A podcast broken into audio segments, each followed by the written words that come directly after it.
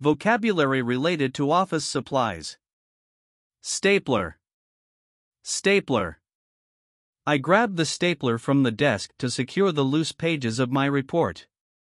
The stapler is an indispensable office tool, making document organization a breeze. Folder. Folder. She neatly arranged the documents in the folder for the upcoming meeting.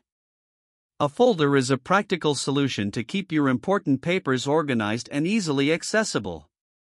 Calendar. Calendar. I marked the project deadline on my calendar to stay on top of my tasks. A shared calendar helps teams coordinate schedules and stay on track with project timelines. Copier. Copier. The copier is jammed again, we need to call IT to fix it. With a high speed copier, making multiple copies of lengthy documents is a quick and efficient task. Monitor.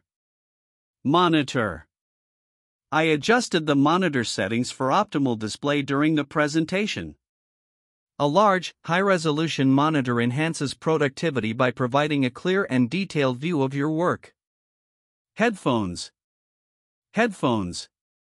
Wearing headphones helps me concentrate in a noisy office environment. The wireless headphones provide freedom of movement, allowing me to work comfortably without being tethered to my desk. Tape. Tape. I use tape to affix the notes to the whiteboard for everyone to see. Packing tape is essential for securely sealing boxes when sending out packages. Projector. Projector. The meeting room is equipped with a state of the art projector for presentations.